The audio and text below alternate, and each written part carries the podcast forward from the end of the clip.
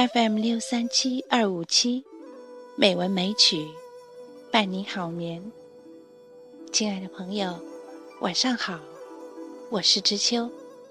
今天是二零一六年八月二十九日，欢迎您收听《美文美曲》第六百七十九期节目。今天知秋为您读一篇散文，季羡林先生的。清塘河韵，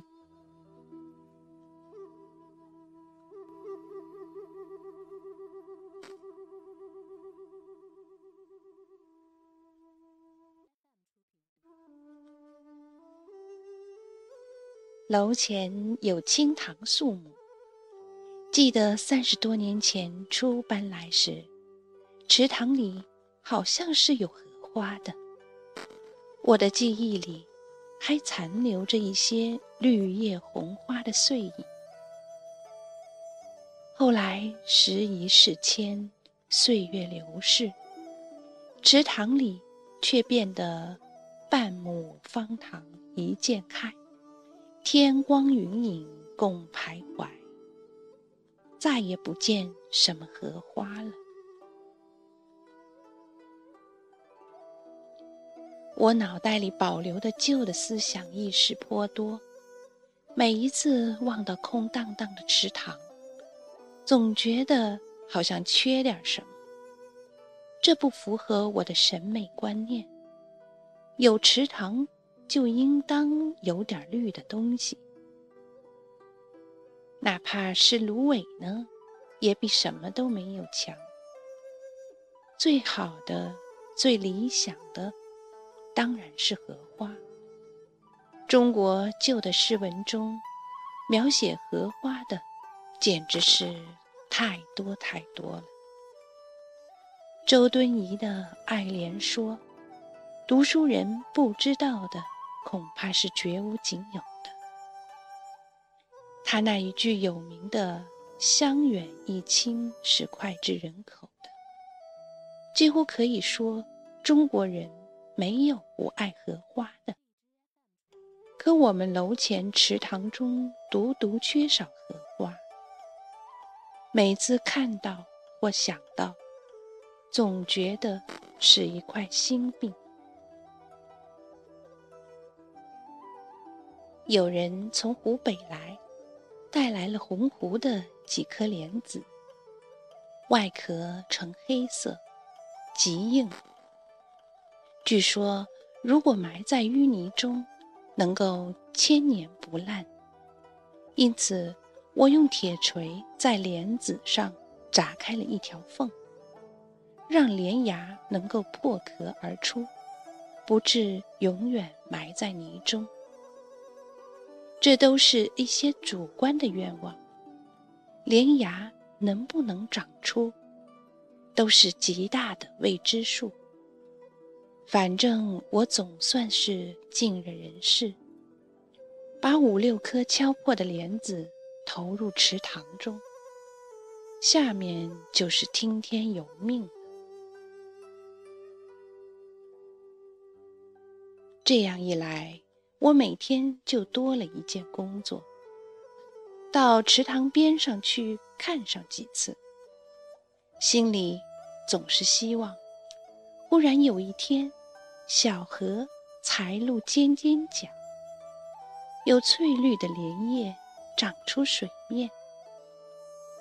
可是事与愿违，投下去的第一年，一直到秋凉落叶，水面上也没有出现什么东西。经过了寂寞的冬天，到了第二年。春水盈塘，柳绿垂丝，一片旖旎的风光。可是我桥畔的水面上，却仍然没有露出什么荷叶。此时我已经完全灰了心，以为那几颗湖北带来的硬壳莲子，由于无法解释的原因，大概。不会再长出荷花的希望了。我的目光无法把荷叶从淤泥中吸出。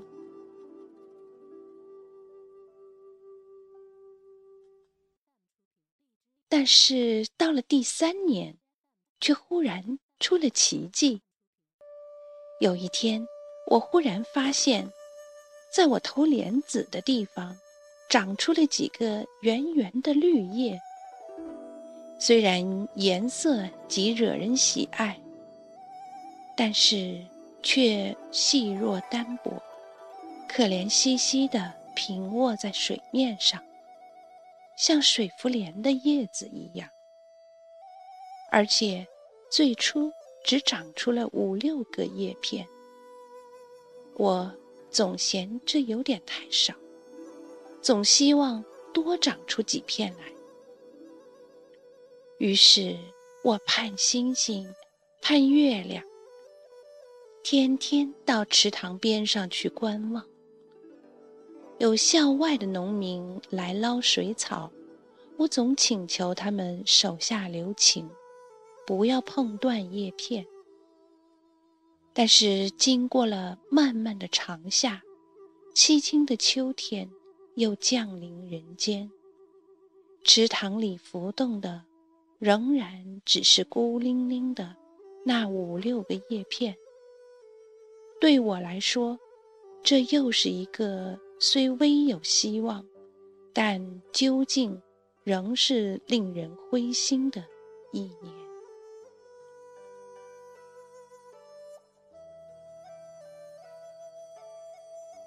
真正的奇迹出现在第四年上，严冬一过。池塘里又溢满了春水。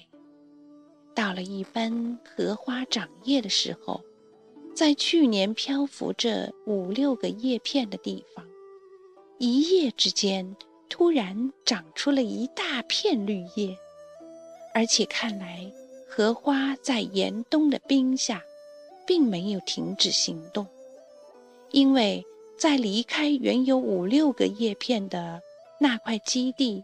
比较远的池塘中心，也长出了叶片。叶片扩张的速度、范围的扩大，都是惊人的快。几天之内，池塘内不小一部分已经全为绿叶所覆盖，而且原来平卧在水面上的，像是水浮莲一样的叶片，不知道。是从哪里积蓄了力量？有一些竟然跃出了水面，长成了亭亭的荷叶。原来我心中还迟迟疑疑，怕池中长出的是水浮莲，而不是真正的荷花。这样一来，我心中的疑云一扫而光。池塘中生长的，真正是红湖莲花的子孙了。我心中狂喜，这几年总算是没有白等。天地萌生万物，对包括人在内的动植物等有生命的东西，总是赋予一种极其惊人的。求生存的力量和极其惊人的扩展蔓延的力量，这种力量大到无法抗御。只要你肯费力来观察一下，就必然会承认这一点。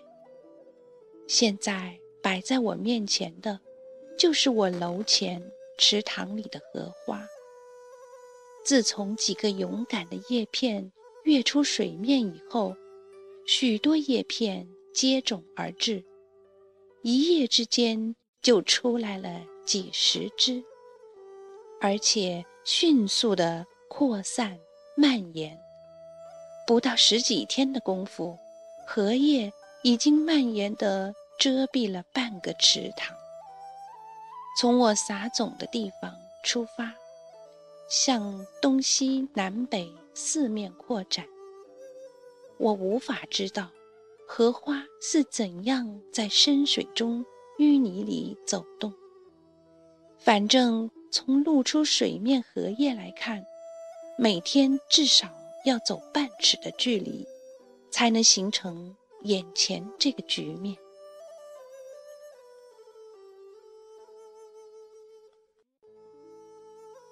光长荷叶当然是不能满足的，荷花接踵而至，而且据了解，荷花的行家说，我门前池塘里的荷花，同燕园其他池塘里的都不一样。其他地方的荷花颜色浅红，而我这里的荷花不但红色浓，而且。花瓣多，每一朵花能开出十六个副瓣，看上去当然就与众不同了。这些红艳耀目的荷花，高高的凌驾于莲叶之上，迎风弄姿，似乎在睥睨一切。幼时读旧诗。毕竟西湖六月中，风光不与四时同。接天莲叶无穷碧，映日荷花别样红。爱其诗句之美，深恨没有能亲自到杭州西湖去欣赏一番。现在我门前池塘中呈现的。就是那一派西湖景象。是我把西湖从杭州搬到燕园里来了，岂不大快人意也在？前几年才搬到朗润园来的周一良先生，赐名为季和。我觉得很有趣，又非常感激。难道我这个人？将以和而传吗？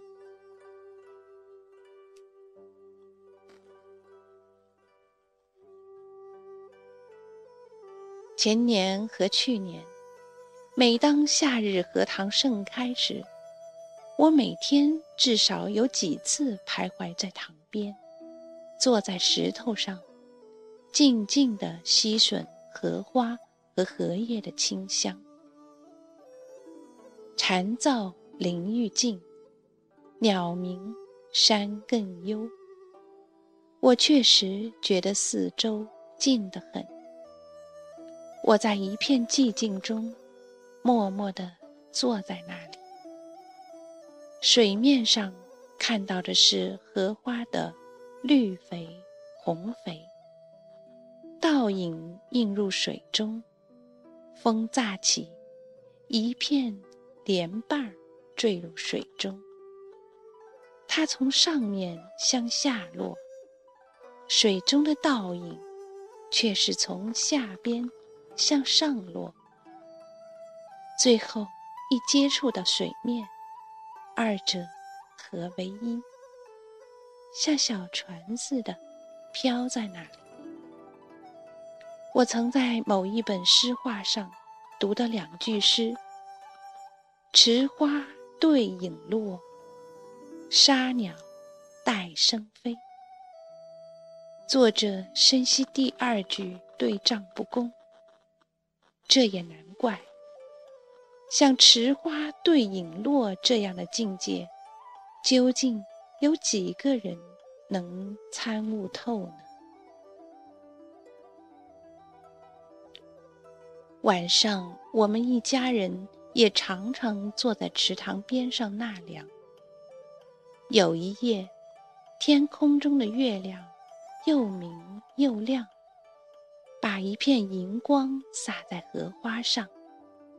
我忽听“扑通”一声，是我的小白波斯猫毛毛扑入水中。它大概是认为水中有白玉盘，想扑上去抓住。他一入水，大概就觉得不对头，连忙皎洁地回到岸上，把月亮的倒影打得支离破碎，好久才恢复了原形。今年夏天，天气依然闷热，而荷花则开得特欢，绿盖晴天，红花映日，把一个不算小的池塘塞得满而又满，几乎连水面都看不到了。一个喜爱荷花的邻居。天天兴致勃勃地数荷花的朵数。今天告诉我有四五百朵，明天又告诉我有六七百朵。但是我虽然知道他为人细致，却不相信他真能数出确切的数目。在荷叶底下，石头缝里，嘎嘎啦啦。不知还隐藏着多少孤独，都是在岸边难以看到的。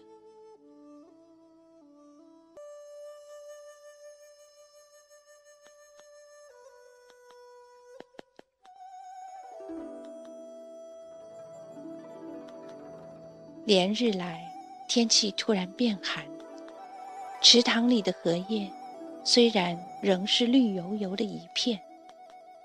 但是看来变成残荷之日，也不会太远了。再过一两个月，池水一结冰，连残荷也将消失得无影无踪。那时荷花大概会在冰下冬眠，做着春天的梦。他们的梦一定能够圆的。冬天。如果来了，春天还会远吗？我为我的季和祝福。